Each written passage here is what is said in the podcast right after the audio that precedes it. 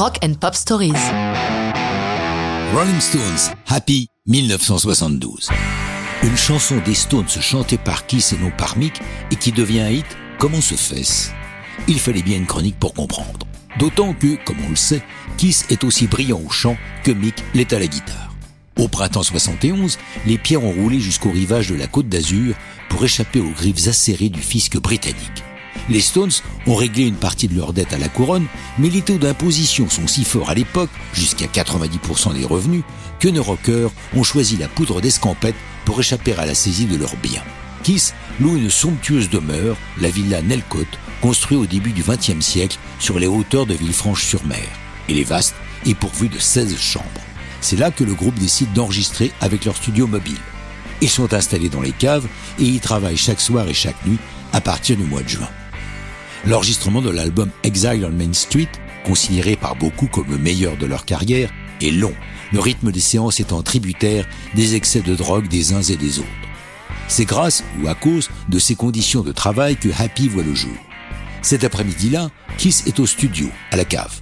Autour de lui, il y a leur producteur, Jimmy Miller, et leur fidèle saxophoniste Bobby Kyes.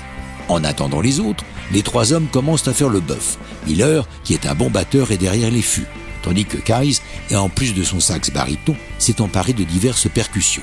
Kiss est évidemment à la guitare une 5 cordes slide. Quand la mélodie s'installe, Kiss déroule le texte très rapidement.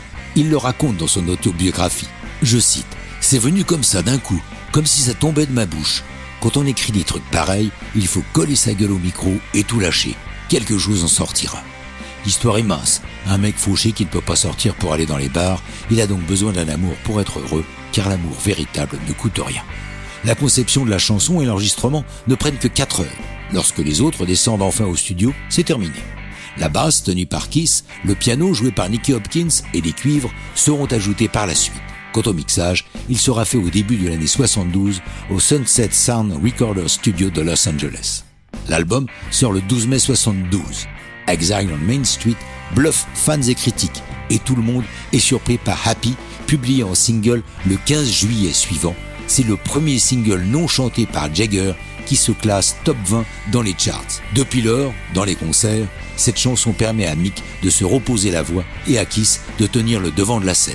Mais ça, c'est une autre histoire de rock'n'roll.